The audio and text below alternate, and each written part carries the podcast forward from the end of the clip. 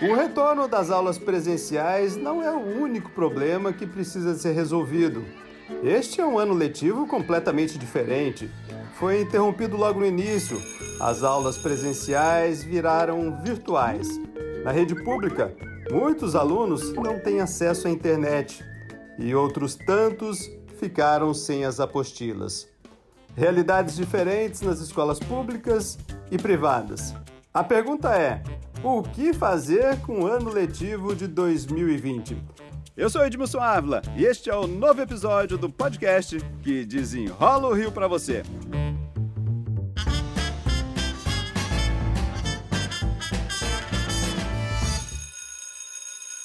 Quem desenrola o assunto para gente é a consultora em educação Andréa Ramal. Muito obrigado pela participação. Este não é um assunto fácil, não é uma discussão simples. Só voltar para a sala de aula não vai ser a solução, né? Exatamente, Edmilson. Esse é um assunto que precisa ser estudado de uma maneira bem abrangente, porque, na verdade, quando as aulas voltarem, nós temos três opções. A primeira seria começar o ano do zero, como se nada tivesse acontecido. Quem estava no quinto ano volta para o quinto ano, quem estava no sexto volta para o sexto, ou seja, refazer do zero. Ah, vamos detalhar isso então, é começar tudo de novo. Exatamente, começar tudo de novo. Essa opção é muito desmotivadora. É, as crianças e jovens vão sentir que foi um ano perdido, vão se sentir ainda mais frustradas, provavelmente desmotivadas e desinteressadas pelo conhecimento. E a gente sabe hoje, Edmilson, o quanto a motivação é importante para que as pessoas aprendam. Então, não me parece uma boa opção. Pode aumentar a evasão escolar também? Sim, Edmilson, pode aumentar a evasão escolar, principalmente no ensino médio. Nós já temos um problema grave no ensino médio. Milhões de jovens a partir dos 15 anos fora da escola, seja porque tiveram que entrar no mercado de trabalho, seja porque a escola não é adequada para eles. E aí, com esse problema, se a gente disser que é um ano perdido, pode acontecer do jovem se desmotivar ainda mais e não voltar a estudar. Vamos para a segunda opção, então. Bom, Edmilson, a segunda opção é voltamos às aulas, fazemos uma revisão geral, aplicam-se as provas do final do ano e aí quem aprendeu passa, quem não aprendeu repete o ano. Essa opção ela é carregada de injustiças porque no fundo você estaria privilegiando os alunos que tiveram mais acesso, que têm famílias com recursos, que têm ambiente para estudar, que têm livros em casa, provavelmente pais com formação acadêmica que conseguiram acompanhar muito bem os estudos, e no entanto, a grande maioria que não conseguiu acesso à web, que não conseguiu pegar, como você citou aqui no início, as suas apostilas, os seus materiais, que têm uma internet muito lenta, que não tiveram professores, inclusive, com internet para continuar dando aula, essa imensa maioria dos estudantes seria reprovada.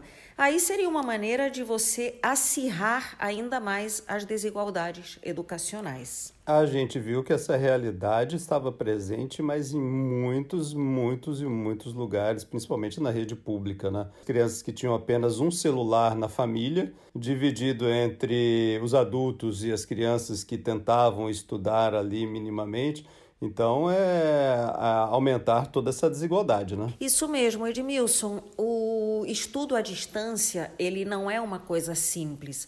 É, o que nós tivemos aqui foi, o professor foi dormir, professor de sala de aula, e acordou no dia seguinte, professor online. E aí, na verdade, a verdadeira educação à distância, ela tem uma série de estratégias, metodologias, uma didática específica, materiais também produzidos adequadamente para um aluno que vai aprender à distância. Então, essa foi a primeira limitação. Os professores que podiam simplesmente começaram a dar videoaulas e os alunos que podiam se conectaram para assistir, mas a gente sabe que foi uma minoria. Então foi muito improvisado, a gente não pode considerar que bastaria chegar na sala de aula agora, na volta, aplicar uma prova e tudo estivesse como se tivesse acontecido na escola tradicional. Impossível, Edmilson. Vamos para a terceira opção, então? Bom, a terceira opção pode parecer até um pouco absurda para alguns, mas ela tem a sua razão de ser quando a gente pensa no aspecto educacional.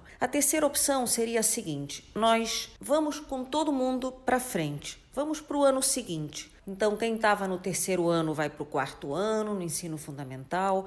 Quem estava no quinto ano vai para o sexto ano. É uma aprovação automática? De jeito nenhum. Não naquele sentido que a gente critica, que é aquilo, ah, aprendeu, passou, não aprendeu, também vai para frente. Não é isso. Seria um trabalho completamente específico para esse momento, em que a gente tentaria no ano seguinte refazer o nosso plano de estudos, os planos de aula, para que a gente desse conta das competências dos dois anos. Porque o que importa, Edmilson, é que a gente chegue no final de cada segmento com essas competências desenvolvidas. Então, eu tenho que cuidar do término do ensino fundamental e do término do ensino médio. Não importa tanto se as competências foram desenvolvidas, por exemplo, até dezembro de cada ano ou até junho do ano que vem. Então, é possível, todos nós da área de educação sabemos que é possível você reorganizar o plano de aula e o, o currículo escolar de maneira que a gente consiga absorver essas lacunas que ficaram desse ano e as crianças e jovens se esforçarem em dobro para aprender, motivadas, é, interessadas em prosseguir. Aí você evita a evasão escolar e você, ao mesmo tempo, coloca um voto de confiança nos estudantes e nos professores. Seria mais ou menos assim, vamos supor, uma escola num, num, ano, o esperado, ah, eu aprendo a contar de 1 a 10. No ano seguinte eu aprendo de 10 a 20 e, assim por diante. Vamos imaginar que neste ano eu consegui só aprender até 5. Então, é, no ano seguinte eu teria que ir do 5 ao 20, é isso? Isso aí, Edmilson. A gente sabe que, em termos educacionais, isso é possível. Até a Base Nacional Comum Curricular, que foi recentemente aprovada, planeja exatamente isso, o trabalho por competências e não o acúmulo de conteúdos. Então, por exemplo, vamos pensar numa aula de história. Se eu aprendo a competência de ler criticamente os fatos da história, é, me colocar como uma pessoa capaz de construir a própria história, se eu sei interpretar e relacionar os diferentes contextos históricos, Tendo desenvolvido essas competências, não importa muito se eu sei de cor todas as causas e consequências da Segunda Guerra Mundial, por exemplo. O conhecimento eu encontro disponível. O que importa é a competência de saber o que fazer com ele, como escolher, como criticar, como criar coisas novas. E aí a gente consegue provavelmente absorver esse desenvolvimento de competências sem pensar tanto nos conteúdos fazendo no ano seguinte o trabalho de dois anos. Agora a gente vai precisar pensar também é, nos anos finais aí, né? Quem vai fazer o Enem, por exemplo? Os anos finais são um caso especial. Por exemplo, o ano final do ensino fundamental, que seria o nono ano, porque aí nesse ano o aluno tem que conseguir passar para o ensino médio.